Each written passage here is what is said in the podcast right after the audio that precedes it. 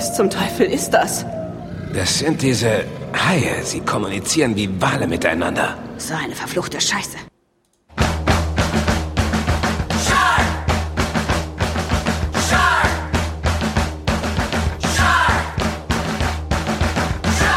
Hallo und herzlich willkommen zum High Alarm Podcast Folge 16.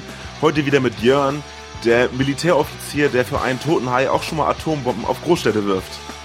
Und mit Benny, dem grimmig guckenden Ex-Soldat, der als Sicherheitsberater einer skrupellosen Chemiefirma kläglich versagt. Wir haben heute mal wieder zwei Filme für euch und wir freuen uns riesig. Auf geht's. Hallo Jörn. Hallo. Das hat ja schon mal ganz gut geklappt. Du solltest immer die, die Jingles abfahren. Das Auf äh, klang ja richtig super. Rock'n'Roll. Wir haben heute nämlich Rollentausch. Ähm, wer es auf Twitter mitbekommen hat, weiß ich nicht, ob das jemand gesehen hat. Ähm, Im Gegensatz zu Jörn habe ich zwei Bildschirme und heute haben wir so viel einzuspielen und parallel zu laufen, dass ähm, ich das mit zwei Bildschirmen besser machen kann als Jörn mit einem und jetzt, also sieht hier bunt aus auf meinem Schreibtisch auf jeden Fall. Ja. Es ist viel zu tun, wenn man äh, die Hoheit über die Technik hat. So viel kann ich auf jeden Fall schon mal beisteuern an Wissen. Definitiv. Ähm, aber es gibt auch einen guten Grund, warum wir das heute, warum wir so viel Technik brauchen heute. Dazu aber später mehr. Genau.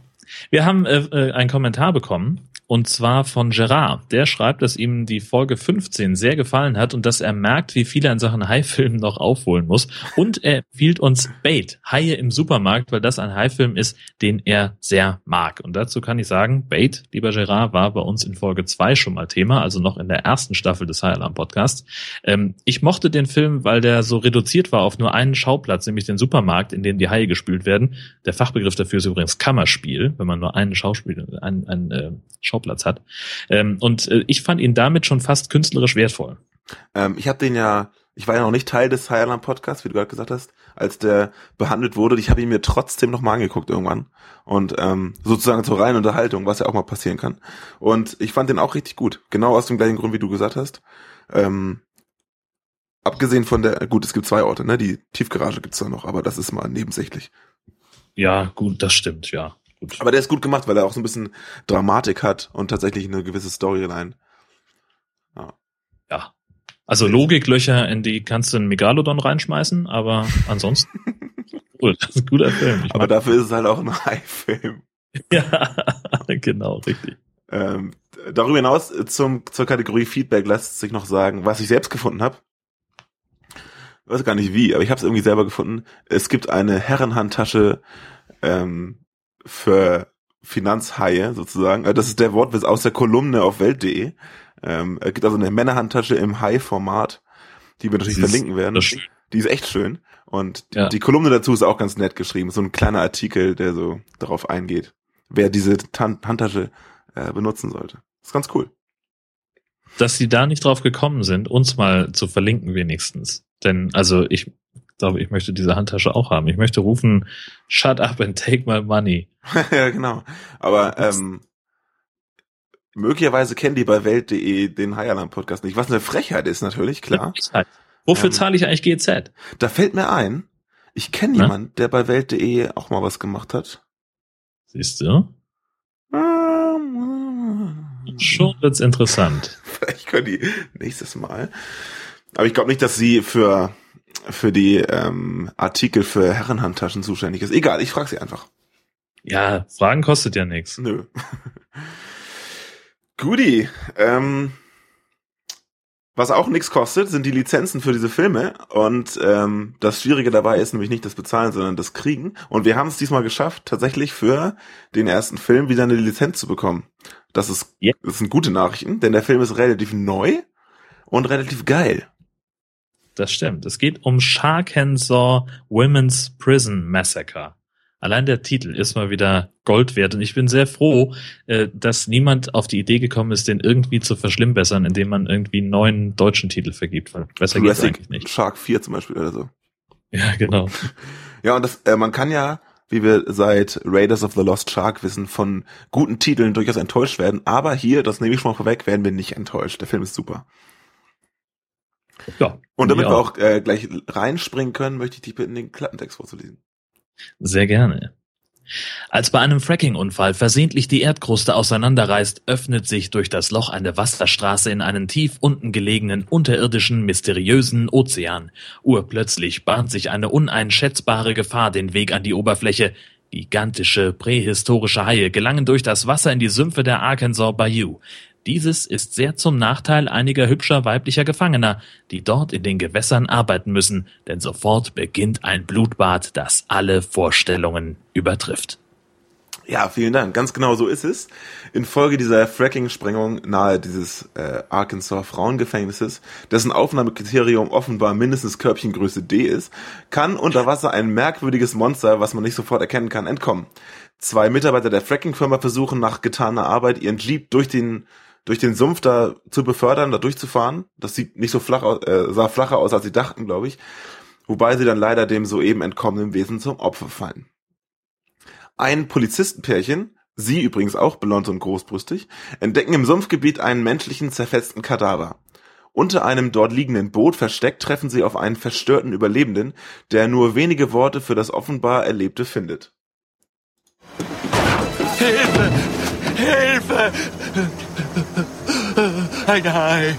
Ein Hai! Ich rufe mal einen Krankenwagen. Okay, tu das. Ein Hai! Hai!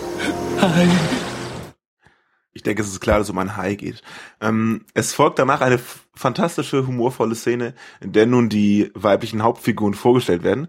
Gefängnisinsassinnen auf Arbeitsausflug. Sie sollen in dem Sumpf Baumstümpfe ausgraben. Natürlich sind sie leicht bekleidet und es ist so heiß, dass sie sich grazil mit Wasser abkühlen müssen. Hier merkt man schon, der Film nimmt nicht nur sich selber gehörig auf die Schippe. Kaum ein paar Schaufeln geschwungen, findet das erste der Mädchen einen guten Grund, sich zum nahegelegenen Wasser zu verziehen. Hey Mike, kann ich mal kurz allein runter zum Fluss gehen?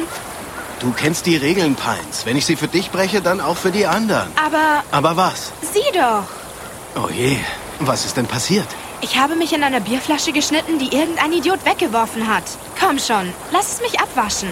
Kannst du dich nicht hier waschen? Nein, hier ist es dreckig und eklig. Komm schon, Süßer. Ich mache es heute Nacht wieder gut, versprochen. Okay, zwei Minuten. Das war einfach. Wie das Blutauswaschen am Fluss endet, ist so vorhersehbar wie unterhaltsam. Die Wächter gehen jedoch zunächst von einer Flucht der jungen Dame aus, denn sie taucht nicht mehr auf. Auf dem Rückweg zum Gefängnis wird der Wagen der Frauen und der Wächter von einer bislang Unbekannten überfallen und entführt. Ihre Mission, ihre Freundin Anita bei der Gefängnisflucht zu helfen. Alle weiteren werden als Geisel gehalten und mitgenommen. Die Flüchtenden wechseln an einer Lichtung nicht nur Kleidung, sondern auch Autos, was Wächter Mike zur zunächst erfolgreichen Flucht nutzt. Er irrt durch den Sumpf und stößt bei der Suche nach Wasser auf eine unterirdische Höhle, die zu seinem Pech von den befreiten Haien bewohnt wird. Sein Tod war kurz und schmerzvoll. Die drei mitgehangenen Mädels, die also mit der Fluchtidee nichts am Hut hatten, aber sich Folgen für ihre verbleibende Gefängniszeit ausmalen, diskutieren in ihrem Zufluchtsort, eine großzügige Luxushütte im Wald mit Whirlpool und offenbar gut gefüllten Schminkkoffern und Kleiderschränken, ob sie bei der Flucht mitmachen oder dagegenhalten wollen. Je schneller wir von hier wegkommen, umso besser für uns. Verstehst du? Glaubst du, wir sind in Gefahr? Hey, Schwierigkeiten rieche ich im Voraus. Und das hier ist der Limburger von allem, okay? Ich weiß, was du meinst. Ach ja, wirklich? Jemand ist unvorsichtig, ein Schuss löst sich und wir sind Komplizen eines Mordes. Ich habe ein Kind, ich will nicht zurück ins Gefängnis. Ich weiß. Hallo Leute, habe ich was verpasst? Gar nichts. Michelle und ich haben gerade über unsere Wohltäter gesprochen. Ja, die sind ganz schön hart. Hart? Nett gesagt, aber untertrieben. Sie haben uns befreit. Und jetzt sind wir hier und warten auf Freitag, den 13. Meine Vorstellung von Freisein sieht anders aus. Hör zu. Morgen werden sich unsere Wege garantiert trennen. Und du kannst entweder aufgeben oder weglaufen. Du hast die dritte Möglichkeit vergessen. Ach ja, und welche? Sie erschießen uns, damit wir nicht reden. Das wäre ziemlich beschissen. Nicht sehr nett. Würden die so weit gehen? Diese Frage kannst du doch nicht ernsthaft stellen. Weißt du noch, was sie vor ein paar Stunden mit Mike gemacht haben? Am nächsten Morgen kann eins der Mädchen zunächst beobachten und dann am eigenen Leib erfahren, dass der Hai nicht nur durchs Wasser schwimmen, sondern sich auch durch die sumpfige Erde wuseln kann. Schlecht für sie. Sie kann sich noch zur Hütte retten, doch dort verblutet sie vor der Treppe. Bei ihrer Beerdigung wird die Gruppe von zwei Männern gefunden, die ebenfalls eine Begegnung mit dem Hai gemacht haben, als der wohl ihr Auto gefressen hat oder so. Glücklicherweise sind die beiden wie durch einen großen Zufall Wissenschaftler, die sofort und unmittelbar erklären können, was beim Fracking in der Nähe passiert ist. Okay, hören Sie, ich bin Geologe und John ist mein Assistent. Wir überwachen hier Vibrationen. Was für Vibrationen? Wie in dem Song Good Vibrations? Schlechte Vibrationen genau genommen. Ja, vor ungefähr zwei Wochen. Delgado Petroleum hat hier vor kurzem mit Fracking angefangen. Was ist Fracking? Fracking? Das steht für hydraulische Rissbildung. Und anscheinend hat Delgado das unterirdische Geröllareal stark beschädigt. Mister, bis jetzt höre ich nur bla bla bla. Kommen Sie endlich zur Sache, bevor ich wieder meinen nervösen Zeigefinger kriege. Augenblick, hören Sie. 2007 haben Wissenschaftler in 1400 Kilometer Tiefe einen Ozean entdeckt, der die Ausmaße von Texas hat. Also wenn ich ein Spieler wäre, und das bin ich, würde ich sagen, wir haben einen unterirdischen Ozean ganz für uns allein. Und was hat es damit zu tun, was Sarah passiert ist und ihrem Wagen? Ozeane sind ein Hort des Lebens. Da gibt es auch Raubfische wie Haie. Meine Befürchtung ist, dass Delgado unabsichtlich einen Zugang zwischen der Erdoberfläche und den unterirdischen Gewässern geöffnet hat. Und während Delgado sich in Little Rock und Washington die Hände reibt, haben wir es mit prähistorischen Monstern von vor 40 Millionen Jahren zu tun. Während Assistent John und Shannon flirten und Anita mit Honey auf der Couch rumdümpelt, finden der verbliebene Wächter Karl und Michelle durch Zufall beim Kochen ein unfassbares Waffenarsenal in der Hütte. Praktisch. Nun ist Karl der Cop zusammen mit Michelle, die ja auch nie fliehen wollte, neuer Anführer der Gruppe. So schnell kann's gehen. Doch auch er kann nichts dagegen tun, dass die Haie die Hütte umkreisen und das Problem der Flucht somit irgendwie weiterhin dasselbe ist. Die wirklich guten Ideen kommen eher von dem Professor, der in eine nahegelegene Höhle fliehen möchte. Dazu bedarf es jedoch Ablenkung für die Haie. Es gibt noch einen Grund, schnell zu verschwinden. Spucken Sie's aus. Nur zu, Professor. Wovor haben Sie solche Angst? Naja, jedes Jahr trifft sich der Haischwarm, soweit ich weiß, in einem Areal von etwa zwei Quadratkilometern zur Jagd. Bis zu 15.000 Tiere. Sie fressen alles, was ihnen in die Quere kommt und ziehen dann weiter. Ich mache mir ziemlich Sorgen, dass die hier nur die Vorhut sind und auf tausend liebe Freunde warten. Das hört sich nicht gut an. In der Tat nicht. Wir müssen irgendwie in die Höhle gelangen, ohne dabei Fischfutter zu werden. Genau. Und wie sollen wir das bitte schön anstellen? Professor, Sie sagten, Haie reagieren auf menschliches Blut, richtig? Ja, wie Motten auf helles Licht. Na ja, dann geben wir ihnen doch, was sie wollen. Die Gruppe bastelt eine blutige Puppe aus allem, was sie im Haus finden. Der mit Schießpulver geladene Lockvogel wird dann auf den Boden vor dem Haus geworfen und zur Explosion gebracht, wenn die Haie sich drauf stürzen. Also die schmeißen da dieses Ding hin, dann kommen die Haie angefahren, dann schießen die drauf und explodiert das Teil. So verschafft sich die Gruppe genug Zeit, in die Höhle auf der anderen Seite des Hauses zu fliehen. Dieselbe Höhle übrigens, in der der erste Wächter gestorben ist am Anfang. Nun stehen sie jedoch vor dem nächsten Problem, nämlich woanders aus der Höhle wieder rauszukommen. Sie haben nämlich festgestellt, in dieser Höhle schwimmen die Haie rum. Blöd. Zu allen möglichen Ausgängen geht es nur über Wasser und da fühlt sich logischerweise keiner so recht sicher. In der Höhle findet sich ein altes Schlauchboot, welches bei der Lösung des Problems eine nicht unerhebliche Rolle spielen soll. Einer von uns geht als Testobjekt durchs Wasser, wenn Sie verstehen. Oh ja, verstehe. Und wenn die Testperson nicht gefressen wird, dann können wir auch reingehen. Richtig? Ich weiß, keine brillante Idee. Tja, also ich persönlich stehe nicht so sehr auf Haifischroulette mit mir als Einsatz. Sehen Sie, irgendwann wird das Wasser sicher zurückgehen, aber nicht in der Zeit, die wir haben. Okay, Sie wollen damit andeuten, dass uns das Essen und die Luft ausgehen wird? Luft haben wir genauso wie Wasser. Aber Essen? Ich habe nur noch einen Müsli-Riegel. Ja, in dem Boot sitze ich auch. Ich habe noch ein paar Tic-Tacs. Augenblick.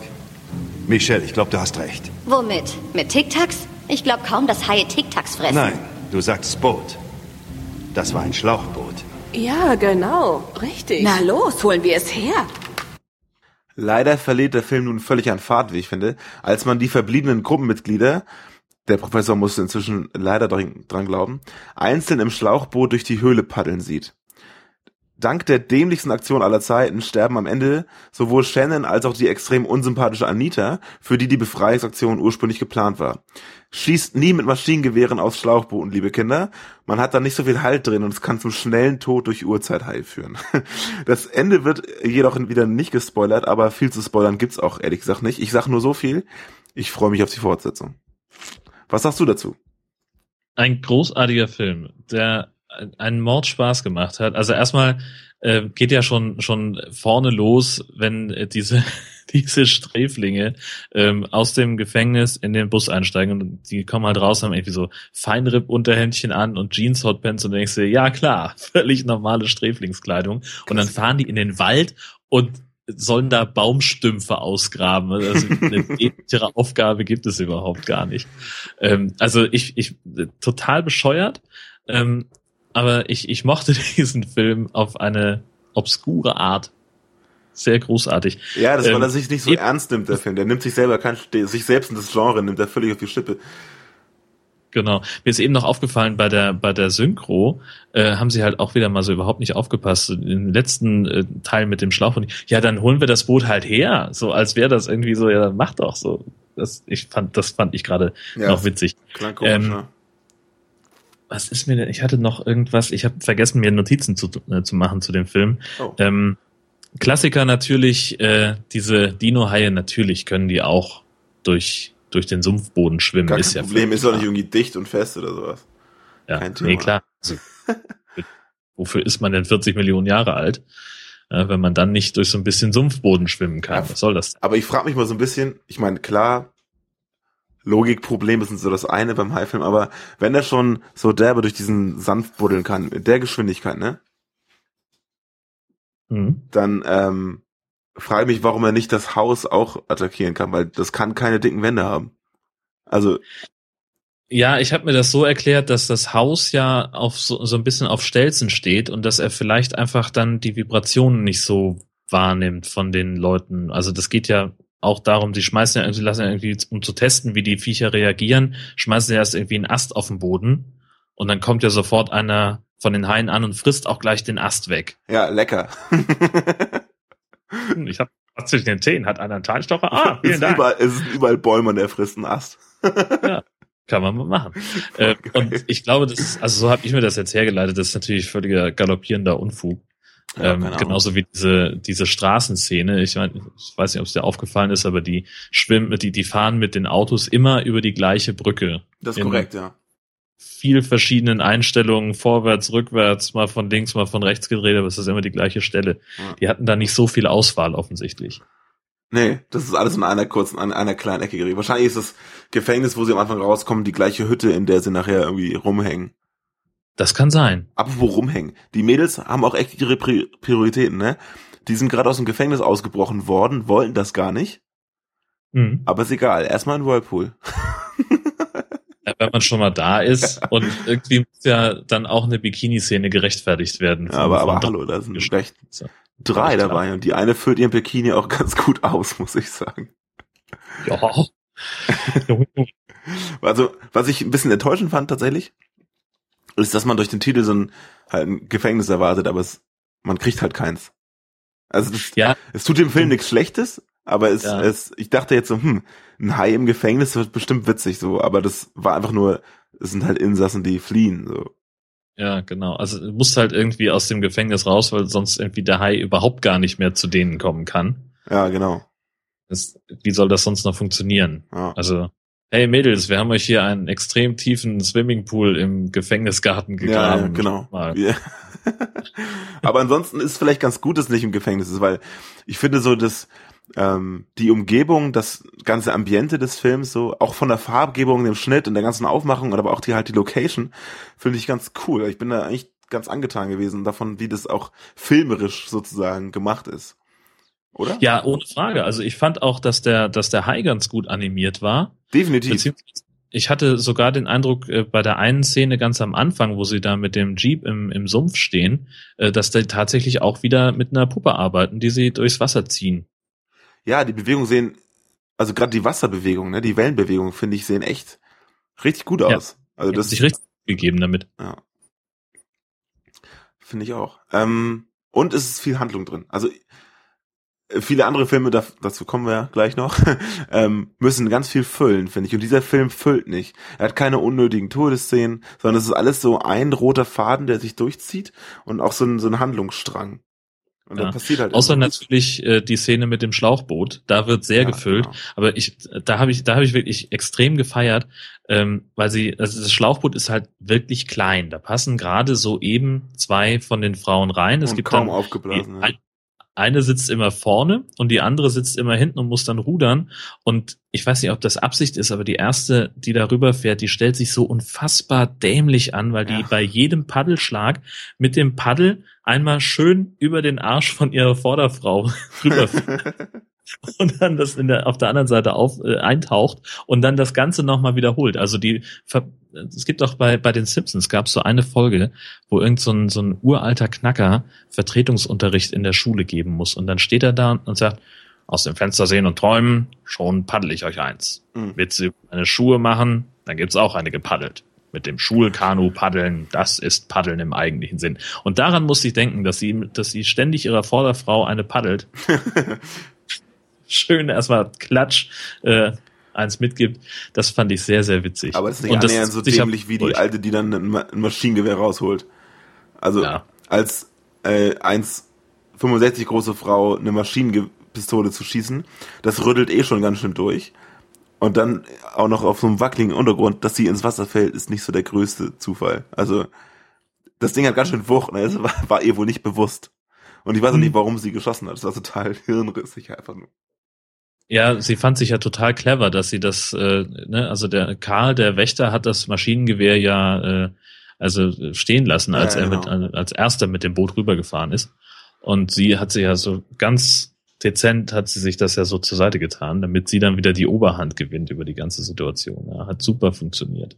Karl finde ich übrigens einen super Typen. Sehr sympathischer Cop irgendwie. Also durch den ganzen Film weg fand ich ihn eigentlich am lässigsten. Am Anfang so ganz abgeklärt oder eigentlich Ja. die ganze Zeit ganz abgeklärt und nachher so richtig Badass-mäßig. Und nachher die letzte Szene, wo er noch eine gute Tat des Tages macht, so das ist schon Das hat ach klasse. ja auch filmerisch, wie gesagt.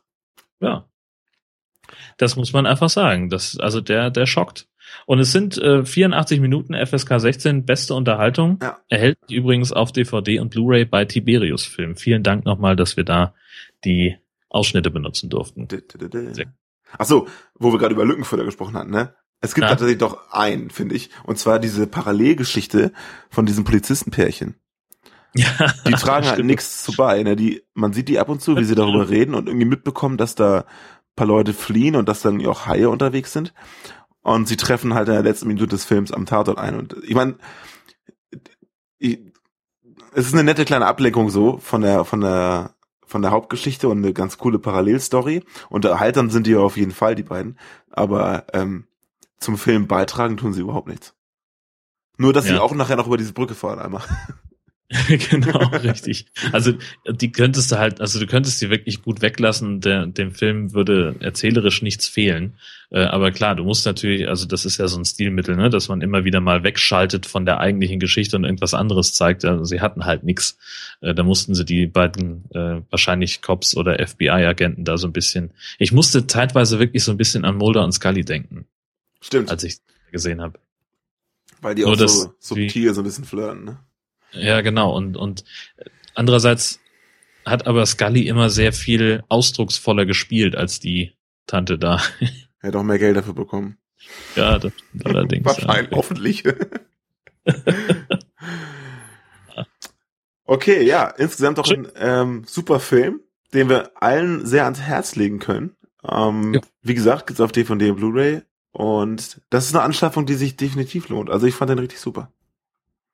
Ich gucke auch gerade noch mal das äh, Titelbild an und äh, das hat auch einen, einen großartigen Unterhaltungswert. Also es ist halt so ein, so ein Hai, der mit aufgerissenem Maul aus dem Wasser kommt und daneben so eine Montage von drei schreienden Frauen, die aber so dämlich gucken dabei. also tu mal so, als hättest du Angst, ist, glaube ich, die Anweisung des Fotografen gewesen. Ist sehr sehenswert. Aber im Hintergrund ein Gefängnis und ähm, Ja, ja. Genau. das ist nun mal, da ist nun mal keins. Fertig. genau. Ja, Ja, dann kommen wir zu unserem äh, zweiten Film. so ist es. Dino Shark heißt das Ding. Ähm, wieder einer dieser, dieser Fälle, wo wir äh, verzweifelt versucht haben, Rechte zu bekommen, aber einfach keinen erreicht haben und dann gesagt haben, verdammt nochmal, jetzt machen wir es halt. Und deswegen brauchen wir jetzt auch eine Menge Technik. Ja, weil wir das nämlich zum ersten Mal heute live machen. Ähm, die Dialoge und die Sounds. Und wir wissen ja, äh, wir können uns das erlauben, weil wir haben viele Fans der selbst nachgestellten Dialoge. Genau. Und ähm, deswegen versuchen wir das mal. Und wenn das in die Hose geht, dann tut uns das jetzt schon leid, aber wir geben unser Bestes. Die Requisiten sind bereit. Die Hose, Quatsch, Mann. Gut, ähm, Dino Shark, äh, wie gesagt, äh, wir haben, was wollte ich denn sagen? Geht schon gut los. Wir brauchen den Klappentext, Benny, mach du mal. So ist es. In der Arktis bricht ein Stück Gletscher ab. Als es sich wärmeren Regionen nähert, kann sich ein prähistorischer Babyhai befreien, der im Verlauf der nächsten drei Jahre zu stattlicher Größe heranwächst. Den Dino-Shark zieht es vor die Küste des mexikanischen Touristenparadieses Puerto Vallarta, wo dem Monster Schwimmer, Surfer und Wasserskiläufer zum Opfer fallen. Trace kommt nach einigen Jahren nach Puerto Vallarta zurück und muss miterleben, wie ein alter Freund von dem Monster gefressen wird. Doch keiner will ihm glauben, dass das prähistorische Ungetüm sein Unwesen treibt. Erst als sich die Opferzahlen erhöhen, wird ein Trupp zusammengestellt, der den Dino-Shark zur Strecke bringen soll. Das geht Ganze los mit Aufnahmen von einem kalbenden Eisberg, dem erwähnten, und aus diesem abgebrochenen Stück schwimmen dann kaulquappenartige Viecher weg. Eines davon zu bedrohlicher Musik direkt in die Kamera und der Zuschauer denkt sofort, Alter, das muss was sehr Bedrohliches sein. Zack, Drei Jahre später, wir finden uns auf einem Segelboot vor der Küste Alaskas wieder. Eisklumpen prallen gegen das Schiff. Wind kommt auf und ein zwielichtiger Typ wirft den Anker. Er legt eine Taucherausrüstung an. Die Musik wird immer bedrohlicher und er springt ins Wasser. Dort begutachtet er die Eisschäden am Boot und bemerkt schnell, dass er nicht allein ist. Sekunden später wird er von einem merkwürdigen Tier gefressen.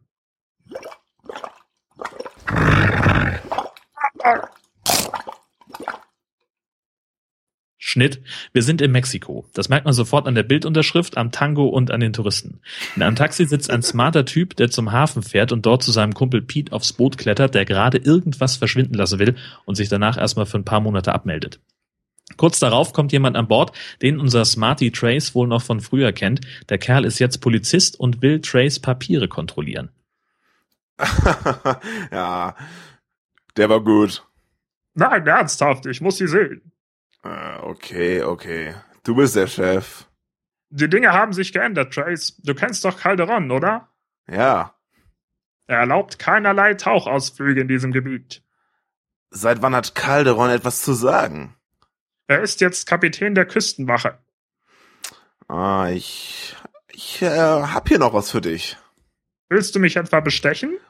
Ah, ist nur ein. Ah, verspätetes Geburtstagsgeschenk.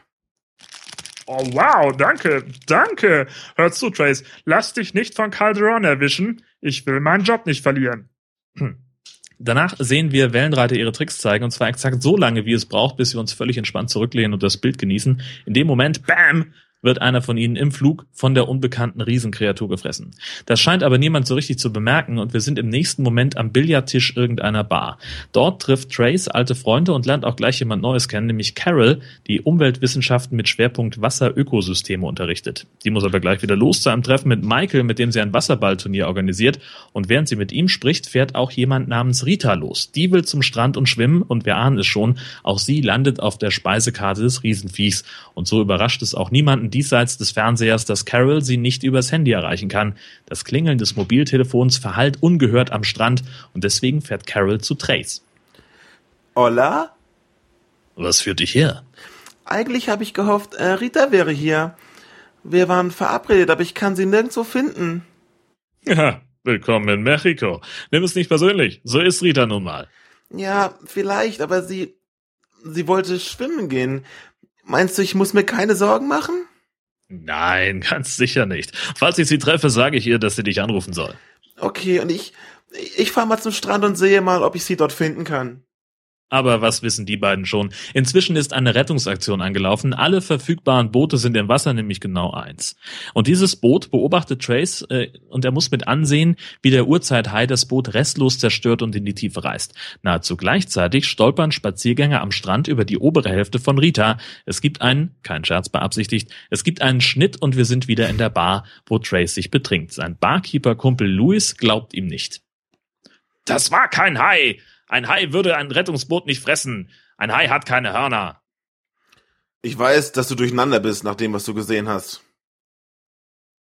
Hey, wieso hast du geschlossen? Trace hatte einen schlechten Tag. Er hat gesehen, wie ein Tigerhai zwei Rettungsschwimmer angegriffen hat. Es war kein Tigerhai! Tut mir leid, dass ich hier so reinplatze, aber ich konnte Rita immer noch nicht finden und langsam mache ich mir Sorgen. Na, das brauchst du nicht. Und bam, erfahren sie aus den Nachrichten, dass die Rettungsschwimmer und Rita tot sind. Trace beharrt, völlig zu Recht, wie wir wissen, darauf, dass es kein Hai war und schwört Rache. Ich werde das Ding finden, das meine Freundin getötet hat. Trace, ich komme mit. Aber erstmal arbeiten die beiden ihre Trauer auf und erzählen sich Anekdoten über Rita, während das Monster unbarmherzig weiter tötet. Carol und Trace schippern ziel- und planlos übers Meer und suchen das Vieh, aber das Einzige, was sie finden, ist eine Notfunkboje von dem Skipper am Anfang. Frage. Wie kommt das Ding von Alaska nach Mexiko? Carol recherchiert zu Hause und findet auf der Homepage des mysteriösen Dr. Reeves eine beeindruckend exakte Grafik des Untiers. Genau das habe ich gesehen. Ich habe es auf der Website von Dr. Reeves gefunden. Trace, diese Kreaturen sind vor über 150 Millionen Jahren ausgestorben. Tja, dann hat einer von ihnen wohl Glück gehabt. Denn genau das habe ich gesehen. Willst du damit sagen, dass diese Spezies überlebt hat? Keine Ahnung. Die beiden rätseln noch etwas herum und fragen sich auch, was sie tun können, denn das, was sie den Behörden sagen könnten, ist eher dünn. Carol hofft nun auf Dr. Reeves, aber Trace will das Biest lieber früher als später töten. Zumindest lässt er sich so lange davon abhalten, bis Carol mit Reeves gesprochen hat, aber der ist skeptisch. Das ist nur eine weitere unbestätigte Sichtung. Es gab mehrere? Japan, Neuseeland, North Carolina. Aber solange man nicht wirklich einen sicheren Beweis für die Existenz dieser Spezies hat, können wir nicht davon ausgehen, dass es noch lebende Exemplare gibt. Frage. Wie viel handfester als eine Notfunkboje frisch aus dem After eines Urzeithais kann es denn noch werden? Exakt gar nicht. Reeves lässt sich überzeugen, Carol fährt zurück in den Hafen und tritt, trifft dort, wir ahnten es, nicht auf Trace. Der ködert unterdessen schon den Dino-Hai, zwar noch ohne Plan, aber immerhin mit einem Luftgewehr. Bringt natürlich nichts, das Biest ist zu schnell und hat eine natürliche Panzerung. Auch Trace Polizistenkumpel ist keine große Hilfe und er beschlagnahmt lieber das Boot, weil dessen Eigentümer offenbar beim Drogenschmuggel erwischt wurde. Und während der Hai weiter tötet, holt sich Dr. Reeves externen Sachverstand von einem Kollegen. Seit geraumer Zeit beunruhigt mich etwas. Ich überprüfe es gerade, aber ich bin mir nicht sicher, was die Antwort betrifft. Glauben Sie, es wäre möglich, dass eine prähistorische Spezies überlebt haben könnte, wenn sie im Eis gefangen war? Ich halte es für höchst unwahrscheinlich, aber ausgeschlossen, nein. Die Analyse der Boje bestätigt den Verdacht, blöd nur, inzwischen ist das Biest in exakt den Kanal geschwommen, in dem später das Wasserballturnier stattfinden soll. Ausgerechnet. Wie jetzt der Plan ganz genau aussieht, ob das Wasserballturnier noch stattfinden wird und ob der Plan schließlich aufgeht, das guckt ihr euch am besten selber an. Großartig, ich möchte dir Applaus spenden für diese fantastische Synchronleistung erstmal. Das Ja, war ja Dito. fantastisch. Chapeau, Chapeau. Alles live, meine Damen und Herren. Man, man glaubt es ja gar nicht, wenn man es hört. Also stark. Ähm, Nee, das waren die Ja. echten Schnitte. Wir haben nur so getan, als wäre das nachgesprochen. genau, richtig. Was sagst du dazu? Dino Shark. Ähm, ja, an sich ist es ein guter High-Trash-Film, aber ähm, ich finde, der ist so ein bisschen äh, 0815. Also der ist so halt so, ja, wir haben Urzeitmonster, das frisst sich so durch, durch so einen Strand und nachher ähm, versuchen die Protagonisten es zu töten. Und ähm, das ist natürlich wieder äh, tausend Jahre alt und keiner glaubt denen, aber Wissenschaftler findet raus, dass es trotzdem existiert und findet auch die Schwachstelle. So. Also ich sag mal so, das hat man schon mal gesehen. Aber ansonsten äh, ist es eigentlich ein ziemlich cooler Film. Also ich fand beide Filme diesmal echt unterhaltsam. Nur bei diesem halt ein bisschen weniger. Oder? Also, was ich daran kritisieren würde, ist tatsächlich, dass dem so ein bisschen das Tempo fehlt. Also über lange Strecken habe ich so gedacht, ja, ach, jetzt kommt doch mal zur Potte, Freunde. Das dauert mir alles so ein bisschen zu lange. Aber grundsätzlich, also ich fand eine super schicke CGI. Der Hai sieht fantastisch aus. Ja. Muss man einfach mal sagen. Ähm, ich mochte auch den Soundtrack, der schockt richtig. Denn ähm, als Rita an den Strand geht, ne, dann entblättert sie sich ja und geht da im Bikini und dann setzt so eine leichte Pornomusik ein. Aber kaum ist sie richtig im Wasser, wird die auf einmal bedrohlich und ohne dass da irgendwie ein, ein hörbarer Übergang, also wirklich ein, ein harmonisches, ein fließender Übergang. Das mochte ich total gerne. Und auch an einigen anderen Stellen ist mir das aufgefallen, dass der Soundtrack halt mal wirklich funktioniert. Total ungewöhnlich. Das allerbeste an dem Soundtrack, finde ich, ist äh, die Menümusik. also das stimmt, ja. ich musste so sehr lachen. Also ich, ich also es war so. Ich habe den Film also ähm, in den in den DVD-Player gelegt und dann kam die Menümusik und dann dachte ich, was ist das denn jetzt? Das ist so eine Mischung aus dramatischer Thriller-Begleitung und so einem Siesta-Gezupfe aus Kla auf klassischer Gitarre. Ich stellte mir sofort so einen Verbrecher mit Sombrero vor. Und das war so geil. Ehrlich, ja, genau. Großartig. Das war, das war so cool. Äh, ja. Äh, und das passt ja, ja, natürlich wie die Faust aufs Auge, weil es natürlich ein verbrecherischer Film oder was auch immer ist. Ähm, aber halt in Mexiko. Und das, ja, das ist, äh, ich habe mich so bepisst. Ich musste das, die Menümusik auch locker drei bis viermal durchhören, bevor ich angefangen habe, den Film zu gucken. Das macht einfach Spaß, dieses ja, Ding. Ähm, was ich, wir, wir sind tatsächlich auch wieder ein paar äh, kleinere Filmfehler aufgefallen. Was ich sagen? Und zwar, ich habe in, in den ersten, also nicht 20 Minuten oder so, habe ich noch überlegt, ob die für den ganzen Film nur ein Handy haben, was sie als Requisite den Schauspielern immer geben können, weil die so alle immer gleich aussehen. Aber äh, als, als Carol losfährt, um Rita zu suchen, dann telefoniert sie mit ihr und wir hören, wie sie spricht, aber im Spiegel sieht man ganz deutlich, dass sie ihre Lippen gar nicht bewegen. Die ist einfach nur da und hält das Handy ans Ohr und du hörst sie aber telefonieren und zwar auch im Original, nicht nur in der synchronisierten Fassung. Ähm, ja, und, und ähm, das ist jetzt nicht direkt ein Filmfehler, aber Carols Klamotten werden mit dem Verlauf des Films immer knapper. Wir sehen sie erst total hochgeschlossen in der Bar und dann so zum Finale hat sie nur noch so ein ganz knappes Tanktop an. Und das ist auch super. Weiß nicht, ja, ich werde mich nicht beschweren. Aber es ist äh, ein, ein, ein Teil der Dramaturgie ganz offensichtlich, der geplante Klamottenverlust. Die, Warum äh, ist dir eigentlich aufgefallen, wer, ja. wer Dr. Reeves ist? Ja, natürlich, das ist Roger Corman. Genau, der High-Film beziehungsweise Trash-Film-Papst überhaupt. Der, der den hat Film den Film auch mitproduziert. Entschuldigung.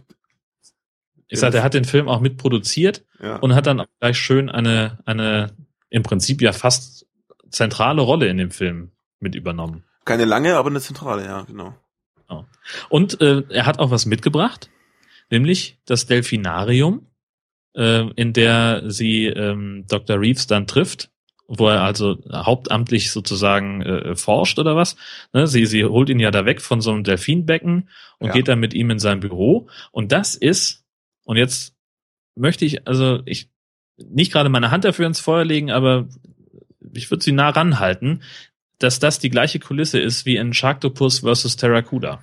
Ähm, damit kann ich einen Punkt von meiner Liste streichen, weil das genau das habe ich mir auch aufgeschrieben. Da sag ich so, hä, da waren wir doch schon mal. So, gleich kommen acht Arme aus dem Wasser. genau. Ja. Ja, Das mal, warum so nicht? die, äh, die Punkte, die ich mir aufgeschrieben habe. Achso, noch ein, ein weiteres Lob für die Todesszenen ähm, habe ich mir noch notiert. Äh, die sind immer sehr dramatisch und also auch äh, schnell geschnitten und, und nicht so, ist nicht so doof wie, wie in anderen Filmen, wie zum Beispiel diesem Beverly Hills 90210 Shark Attack. Mhm.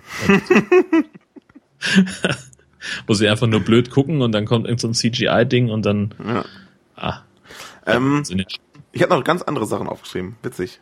na, dann lass mal hören. Und zwar, ähm, was ich ganz großartig finde, absolutes Highlight für mich, die, dieser vor Glück strotzende, aus dem Wasser hüpfende Dino-Shark. Immer wenn er was gefressen hat, macht er so einen kleinen Delfinhüpfer. Das sieht total geil, das ist total niedlich eigentlich fast schon.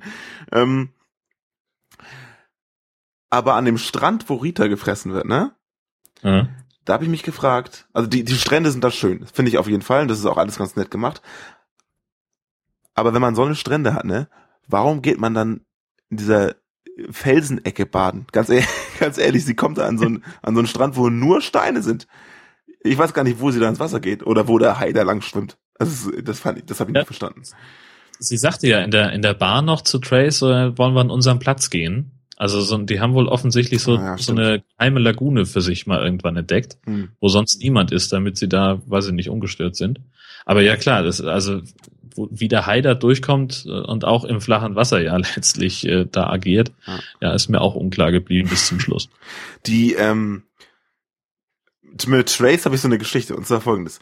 Trace, Hauptcharakter, seine Stimme ist mit Abstand das nervigste, was ich je gehört habe. Dachte ich. Ja. Dann kamen die Rettungsschwimmer. Die, das ist so unglaublich schlecht synchronisiert, wie die, da, die Boote gefressen werden und so, hey nein, gib mir deine Hand, ja, ich rette dich, oh, der Hai, ah, scheiße, Hilfe, ah, hm, ja, oh, hm, ha, ja, nein, ah, tot.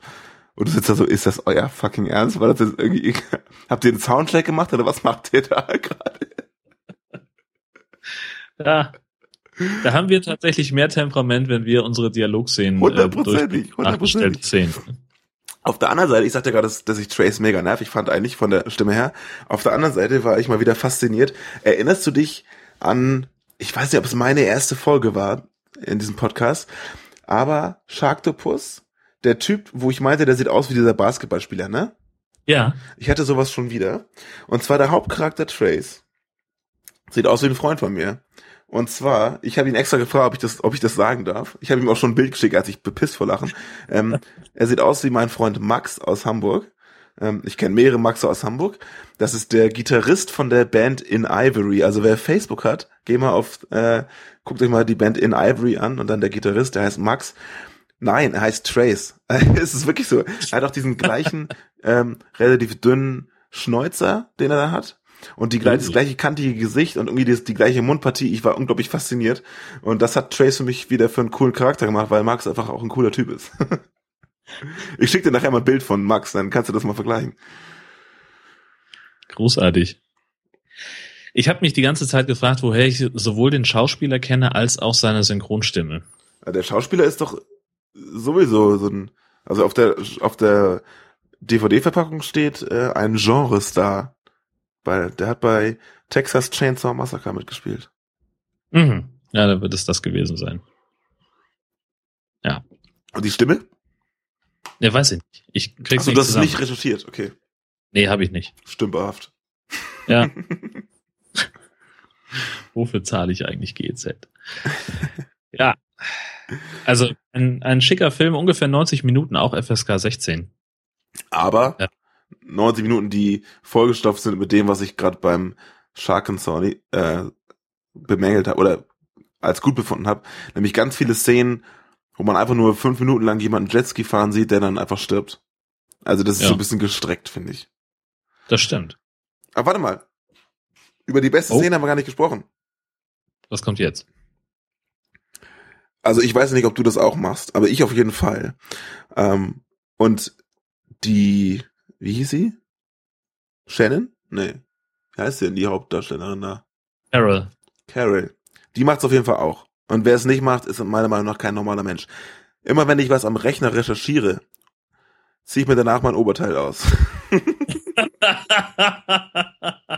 sie sitzt, sie sitzt da, guckt und dann findet sie diesen, dieses Modell des Hais, was ja wirklich unfassbar genau aussieht wie das, was sie nachher animiert haben. Guckt, ist total ersch- erschüttert und dann zieht sie sich ihr Top aus und sitzt da im Bikini und steht auf. Und dann ist ein Schnitt und nichts passiert. Und in der nächsten Szene, wo sie auftritt, hat sie wieder was an. Ja. Wenn mir Roger Corman das erklären kann, dann bin ich ihm auf jeden Fall sehr dankbar. Ah, Schlüsselszene, auf jeden Fall. Beziehungsweise in dem Moment müsste man ja sagen Schlüsselbeinszene. Ah, oh.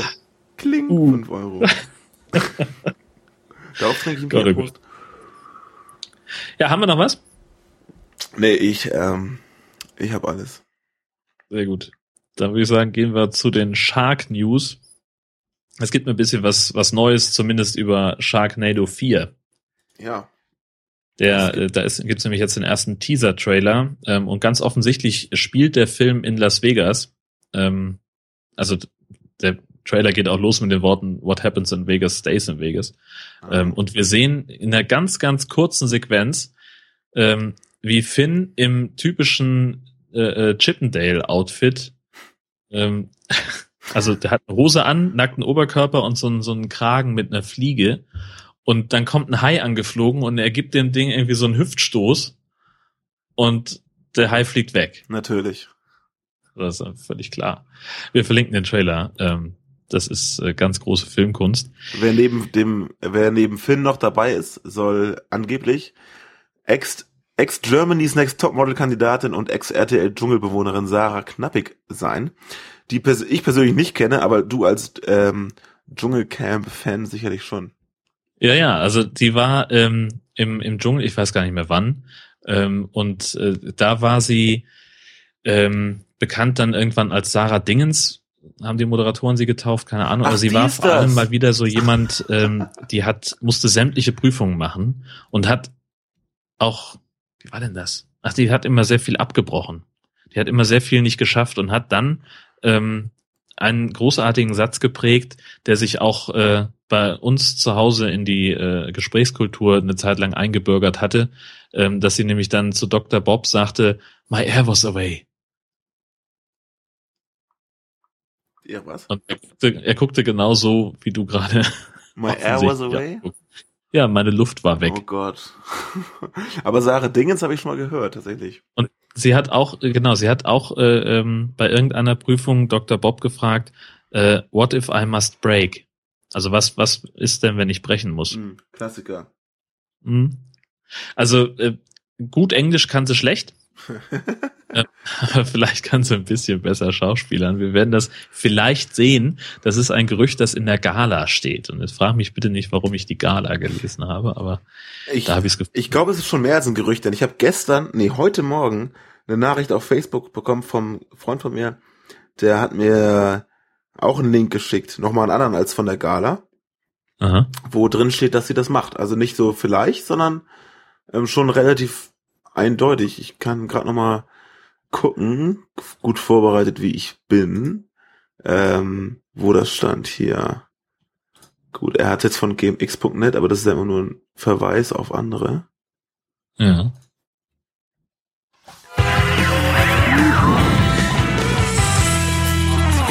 Hoppla. Geht es denn? Das ist immer das Problem, wenn man die Technik macht. Äh, Man muss immer darauf achten, dass man sämtliche Geräuschquellen am, am Laptop irgendwie ausschaltet und nur die Sachen abspielt, die man auch Ja, abspielen der will. Artikel hat da ein Video. VIP.de, da steht's. Und da steht Sarah Knappig ergattert Rolle im Hollywood-Film ähm, Sharknado. Und dann, Sarah Knappig startet jetzt in Hollywood durch. ich weiß Oh. ja nicht. Ja. Ich bin äh, noch nicht ganz überzeugt und ich vor allem auch nicht, was die Qualität ihres Auftritts äh, angeht, denn äh, möglicherweise wird sie nicht viel mehr zu tun haben als Rütten und Kalkofe im äh, Teil 3. Nö, aber für eine Storyline in Deutschland reicht's doch. Also Ja, klar. schon werden sich das wieder mehr Leute angucken. Also ich glaube, das könnte auch Absicht von denen sein, dass sie irgendwelche B-Promis, die halt irgendwie aber es auf VIP.de VIP.de schaffen, nehmen, damit das halt in den Medien ist und die Leute gucken, ach, pff, das gucke ich mir an. So. Keine schlechte Theorie. Klingt jedenfalls sehr logisch für mich. Ja. Wie auch immer, wir werden es sehen. Und zwar Ja. am 23. August. Ganz offensichtlich, denn äh, bei Amazon ist Sharknado 4 schon vorbestellbar und 23. August ist der Erscheinungstermin. Äh, bei uns wird er dann voraussichtlich in der September-Ausgabe Thema sein, denn wir haben im August keine Ausgabe vom High Alarm Podcast, denn ich fahre in den Urlaub und da kann ich nicht aufnehmen. Ein Trauerspiel. Ist so. Vielleicht mache ich ein Solo-Ding. Genau. Ja, mach ruhig. Ja, mal Würde ich, sehen. würde ich gerne hören. Hä? Würde ich gerne hören, hätte ich Bock drauf. Okay, mal gucken. Ja. Das ist kein Versprechen, das ist eine Überlegung. War spontan. naja. Ähm, anderes Thema als Sharknado 4. Es äh, gibt mal wieder das Neues aus der Surferwelt, die sich ja inzwischen per App warnen lassen können und dann äh, auch schon versichern lassen können gegen Haiattacken. Also den Jungs geht's gut. Ähm, nun gibt es auch noch eine Art Fußfessel, also so ein, so ein Klettding irgendwie. Und das Teil sendet so Radiowellen aus, welche Haie fernhalten soll. Die halt diese Frequenz irgendwie nicht mögen oder so. Ähm, ist wohl noch in der Testphase und die gucken gerade, ob der ausgesendete Radius der Strahlen, das sind irgendwie so ein paar Meter, drei, vier oder so, wenn mich nicht alles täuscht, steht im Artikel, wir verlinken das auf jeden Fall. Und die ähm, stellen halt darin die Frage, ob so ein weißer Hai bei voller Geschwindigkeit, also zwei Meter langes Viech, was irgendwie, weiß nicht, was fahren die, 60? Weißer ist doch, weißer Hai wird bis zu sieben Meter lang, mein Freund. Die, ja Sehr groß auf jeden Fall. Ähm, und dann ist er aber entsprechend schnell und schwer. Und ob dem diese zwei Meter Wellen, die er nicht mag, davon abhalten, den Typen bei voller Geschwindigkeit wegzureißen, ist so eine Frage, die sich da stellen. Aber auf der anderen Seite habe ich mir gedacht, wann kommt denn man weißer Hai mit voller Geschwindigkeit auf so einen Server zu? Dann würde er ja schon vorher wissen, na, wie auch immer. Die testen das Ding gerade und äh, man kann sich das durchlesen, was sie da versuchen. Auf jeden Fall scheinen ja die Server die äh, das größte Opfer von Hai-Attacken zu sein. Zumindest liest man immer wieder, was es Neues für Surfer gibt, um sich vor Haien zu schützen. Ich mache das ja so, ähm, ich surf nicht. Es ist genau, es ist Hai-Attacken sind auch exakt der Grund, warum ich nie mit Surfen angefangen habe. Ja, ist bei uns beiden, glaube ich, das gleiche. Wir haben den Körper dazu, aber ähm, ähm, aber Haie sind einfach. Ne. Ich gut aus in Neopren. das glaube ich. ja. ja. Da kommt bin ich dabei. Pirscht mit jedem Schritt. Und irgendwie sagt, oh Gott, die Nähte, sie reißen auf. Bringt euch in Sicherheit. Der arme Anzug. genau.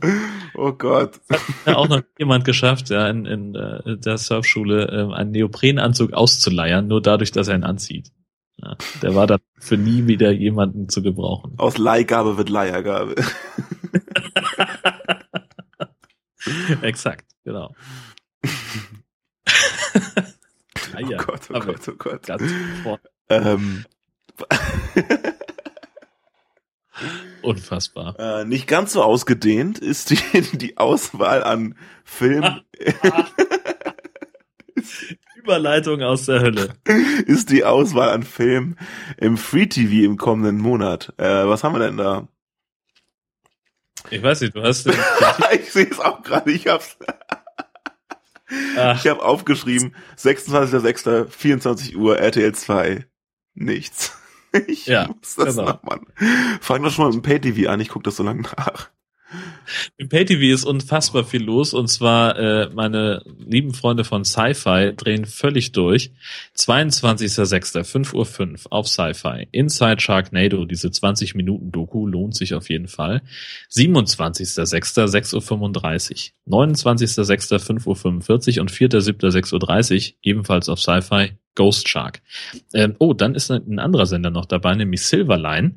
Die zeigen am 27.06. um 7.15 Uhr morgens Dino Shark, gerade besprochen, wisst ihr direkt Bescheid. Und dann sind wir wieder bei Sci-Fi, die nochmal diese Sharknado-Doku wiederholen am 1.07. um Viertel nach sechs abends. Und direkt danach dann, äh, nee, Entschuldigung, am 2.07.1845 zei- zeigen sie dann auch Sharknado Teil 1. Am 4. Juli 9.25 Uhr, am 5. um 17 Uhr und am 8. Juli um 9.20 Uhr sehen wir auf Sci-Fi Mega Shark vs. Colossus. Auch am 4.7. um Viertel nach acht und um 23.45 Uhr auf ATV2 könnt ihr euch Shark Swarm angucken, Angriff der Haie. Der lief neulich auch irgendwie auf Tele 5. Und angeblich war das ein Zweiteiler, das habe ich noch nicht verstanden. Die haben irgendwie haben sie den auf zweimal gesendet. Ähm, 9.7. um 11 und am 14.7. um 6.10 Uhr auf Sci-Fi Zombie Shark hatten wir in der letzten Folge. Und am 10. Juli um 5, am 11. Juli um kurz vor 10 morgens und am 15. um 20 nach 5 morgens Three-Headed Shark Attack. Also eine Wahnsinnsliste. Vielleicht lohnt sich so ein Sci-Fi-Abo doch. Ich habe es ja schon mal gesagt. Am 26.06. um 24 Uhr auf RTL 2 Shark Night. Ah, der war's. Den haben wir noch nicht behandelt, ne, oder? Den haben wir noch nicht behandelt. Das hat auch einen guten Grund. Oder ich muss mal eben nachgucken, ob der das war. Es sind nämlich einfach unfassbar viele Filme, die, ähm, wo die Lizenzen beim deutschen Verleih ablaufen und dann gehen die wieder zurück an den, an den, an, an die Studios. Und Shark Night, ja, ist dabei. Da muss ich äh, eine Cynthia anrufen bei Sierra Affinity ähm, und mit der mal verhandeln, was die davon hält, wenn wir in unserem Podcast die deutsche Tonspur von Shark Night spielen. Mal gucken. Du meinst selber machen? Naja, wir fragen Abspielen, können wir ja. ach so, also ich habe jetzt, meinst inzwischen habe ich jetzt irgendwie vier oder fünf Filme, äh, wo ich in Kalifornien anrufen muss und dann, pff, mein Gott, dann lohnt sich's ja fast. Tja, warum nicht, ne? Ne? Kann man ja mal machen. Beziehungsweise da ist ja auch äh, Warner Home Video dabei, die auf ähm, äh, ihrer Licensing-Seite, äh, warte mal, da muss man eine zehn Punkte Liste ausfüllen und muss da sehr, sehr, sehr genau aufschreiben, was man mit den Ausschnitten vorhat. Aber das können wir ja im Prinzip. Ja, na klar. Natürlich. Du kannst dann ja nochmal bei Sarah Knapping ein bisschen Englischunterricht holen. Ähm, und, Genau. und dann läuft das eigentlich. Ja, auf jeden Fall. Ja, dann äh, war es das auch schon wieder für heute. Ich hatte im Vorfeld schon mega Bock auf diesen Podcast und es hat sich bewahrheitet, es hat mega Spaß gemacht. Ich ähm, würde sagen, wir hören uns beim nächsten Mal, oder? Ja, das tun wir und zwar dann ja schon im September. Aber was ist denn mit Äh, Juli? dahin- Ach Gott, Juli gibt's ja auch noch. Ja, dann recht. machen wir es doch einfach im Juli. Genau, machen wir es einfach da. Das, Dann bedanken wir uns ich- fürs Zuhören und sagen, schwimmt nicht so weit raus. Und bis zum nächsten Mal. Tschüss. Ciao.